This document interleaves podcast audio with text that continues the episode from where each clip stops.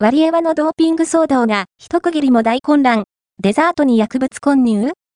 ?2022 年北京冬季五輪のフィギュアスケート女子で当時15歳だったカミラ・ワリエワ、ロシアをめぐる薬物違反騒動が、ようやく2年で一区切りを迎えた。